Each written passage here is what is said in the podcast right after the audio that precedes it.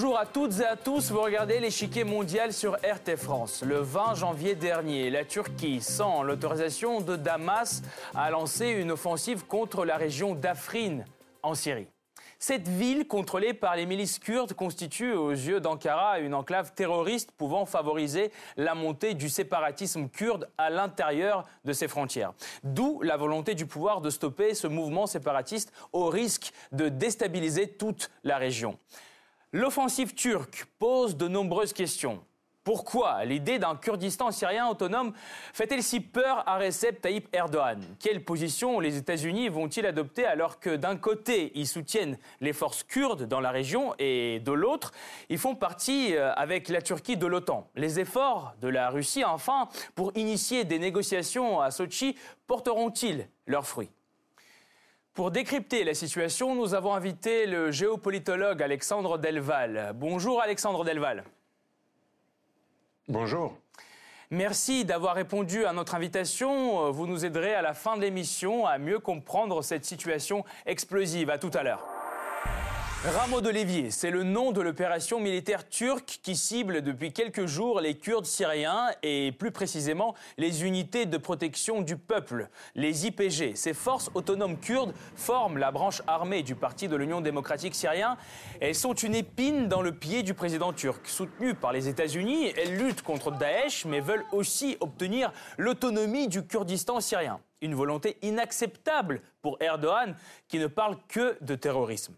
Ces manœuvres militaires se déroulent dans le nord de la Syrie. La Turquie prend pour cible la région d'Afrin et en coopérant avec les rebelles de l'armée syrienne libre, Ankara essaie de déposséder les Kurdes de leur position. Les frappes aériennes du premier jour ont été suivies par une opération au sol où chars et artillerie ont été déployés. Mais le président turc n'entend pas se limiter à Afrin. C'est toute la frontière turco-syrienne qu'il veut contrôler. Cette opération a déjà fait beaucoup de victimes parmi les habitants de la région, mais les Kurdes savent se défendre et après le succès initial d'Ankara et de l'armée syrienne libre, ils ont réussi à reprendre la plupart de leurs positions.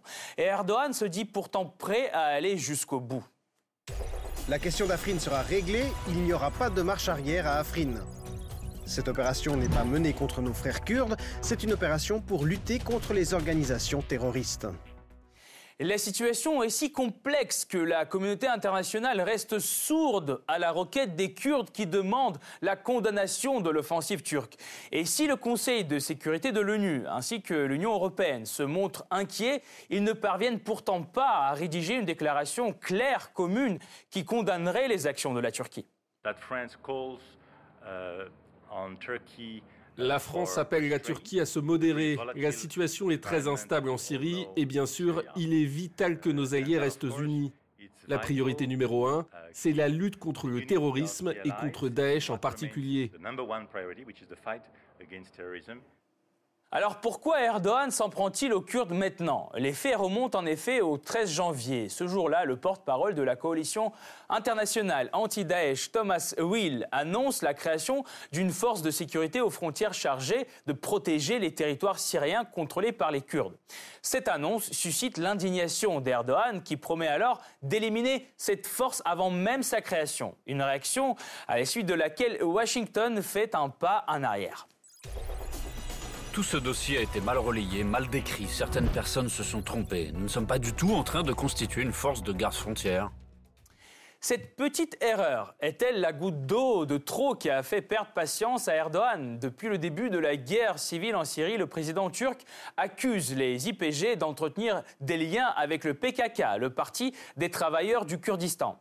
Ankara considère le PKK comme une organisation terroriste opérant dans le sud de la Turquie et pour le président turc, c'est une vraie menace. Les Kurdes syriens risquent en effet de renforcer les aspirations nationalistes des Kurdes de Turquie. Et avant d'aller plus loin, examinons d'abord les régions qui composent le Kurdistan.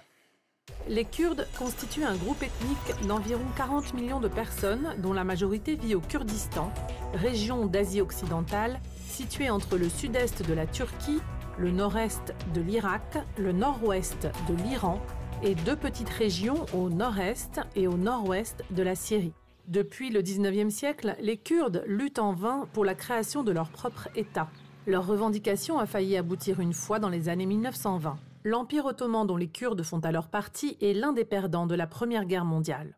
Le traité de Sèvres prévoit alors la création d'un État kurde indépendant. Mais en quelques années, la Turquie récupère une partie des territoires qui devaient revenir aux Kurdes.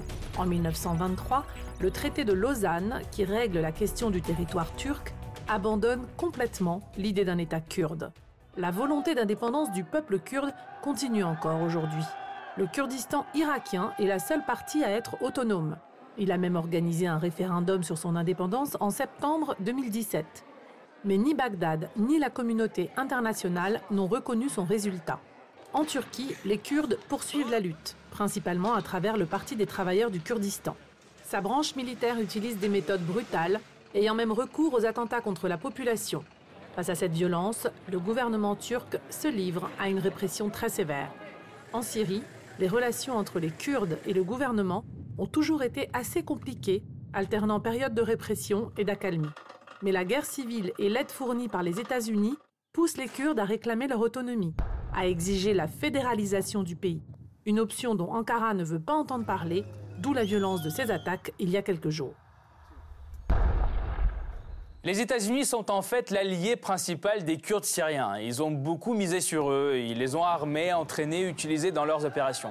Les Kurdes ont réussi à éradiquer Daesh de presque tout le nord de la Syrie et ils ont aidé Washington notamment pour la libération de Raqqa. Mais l'aide dans la lutte contre Daesh étant moins indispensable maintenant, les intérêts des Kurdes se heurtent de plus en plus aux intérêts de la Turquie. Ankara est l'allié de Washington au sein de l'OTAN, mais la Turquie ne regarde pas d'un bon œil l'alliance entre les États-Unis et ses forces qu'Ankara qualifie de terroristes. Quand l'heure est venue de choisir entre ces deux alliés, la Maison-Blanche n'a pas hésité. Nous continuons de soutenir les inquiétudes légitimes exprimées par la Turquie. Pourtant, nous appelons la Turquie à faire preuve de retenue et à limiter la durée de ses opérations militaires. Aucune condamnation par Washington de l'offensive lancée contre les Kurdes. Et ce n'est pas tout. Le Pentagone assure même que la Turquie l'a consulté avant de procéder à sa première frappe. Les Kurdes, eux, ne comprennent pas cette position américaine. Ils appellent les États-Unis à assumer les obligations auxquelles ils se sont engagés. Pour l'instant, cette demande est restée lettre morte. La réaction de la Russie a également surpris les Kurdes. En effet, pendant le conflit syrien, Moscou a entretenu des contacts avec eux, servant même parfois d'intermédiaire entre les forces kurdes et Damas pour coordonner leurs actions respectives. Comme Washington, Moscou n'a pas dénoncé pour l'instant l'offensive turque. La Russie adopte une position cohérente pour la recherche d'une solution en Syrie se basant sur le principe d'intégrité territoriale. C'est pourquoi nous appelons les deux parties à la retenue. Non seulement la Russie n'a pas condamné la Turquie, mais Moscou aurait même donné son consentement à cette opération.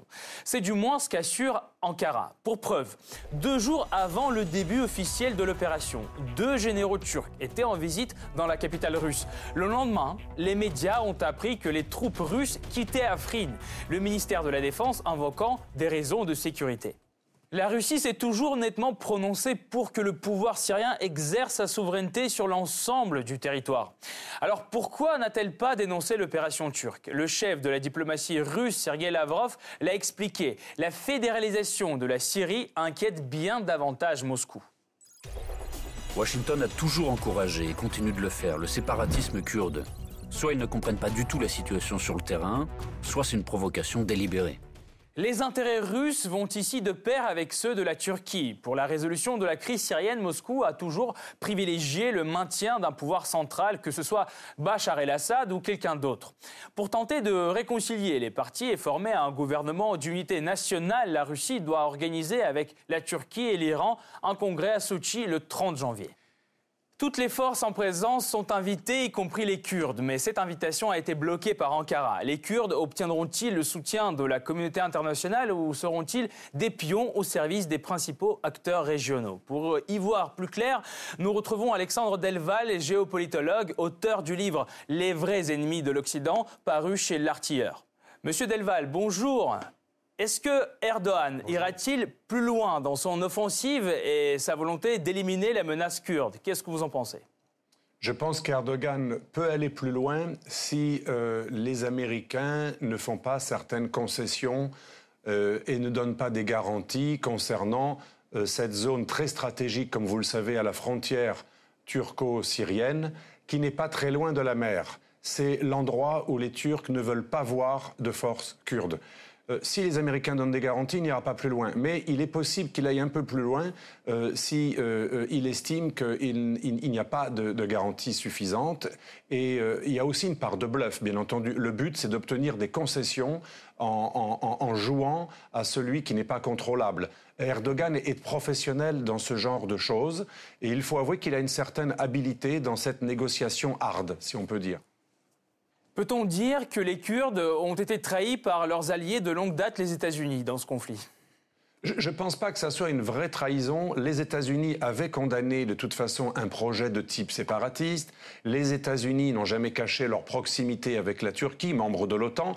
Et M. Trump, contrairement à Obama, euh, euh, oui, contrairement à Obama, M. Trump lui-même a renforcé cette, euh, cette bonne relation avec Erdogan. Rappelez-vous, il n'avait il avait pas critiqué la dérive autoritaire d'Erdogan après le coup d'État manqué. Et donc, il y a tout cet aspect qui est très important. Les Américains ne veulent pas sacrifier cet allié.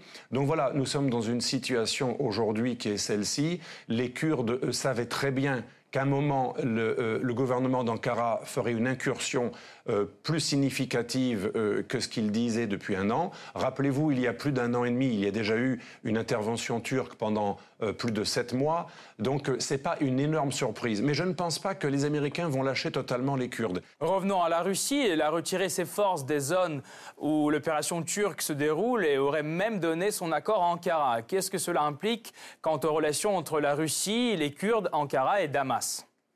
Eh bien, comme vous le savez, euh, la région kurde euh, d'Afrin et, sur les trois cantons qui forment le Rojava, hein, les, Kurdes de Syrie ont trois cantons, c'est celui qui pose problème à l'ouest parce qu'il peut avoir un accès à la mer. Et, si on fait la jonction entre les trois cantons ouest et est, euh, eh bien, c'est le casus belli. Depuis le début de la guerre, la Turquie dit qu'elle n'acceptera jamais une présence forte kurde à l'ouest et, surtout pas une, force qui, augmente, qui se renforce avec notamment l'aide euh, euh, américaine. C'est ça le véritable enjeu. Et dans ce contexte, euh, déjà depuis la réconciliation turco-russe, il y a eu un accord entre Poutine et Erdogan.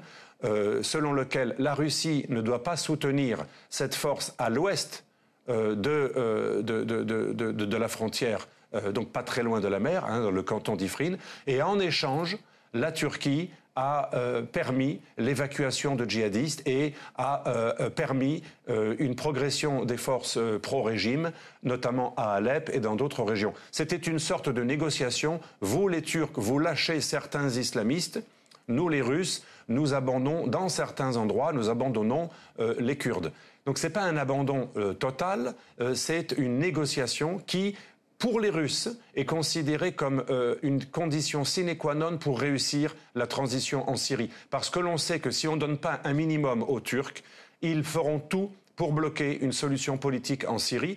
Et la Russie, comme vous le savez, euh, cherche euh, une, sortie de crise. Elle n'a pas envie de rester militairement active pendant, même si elle gardera les bases, hein, mmh. mais elle ne veut pas rester militairement active, ça coûte très cher pendant des années. Elle ne veut pas de bourbier. Et donc, c'est sur l'autel de, effectivement, de de la réelle politique et d'une transition qu'on a sacrifié un petit peu euh, euh, certains Kurdes, mais je répète, dans certains endroits, ce n'est pas une stratégie générale. C'est la partie qui pose problème et que la Turquie avait définie comme telle. Mmh. Merci, merci Alexandre Delval d'avoir répondu à nos questions et d'avoir apporté votre éclairage. Les aspirations kurdes à l'indépendance seront-elles sacrifiées au nom des intérêts de chacun dans la région ou au nom de la paix? Cette partie-là n'est pas encore terminée. Une nouvelle partie vous attend la semaine prochaine avec d'autres pions sur l'échiquier mondial. À bientôt sur RT France.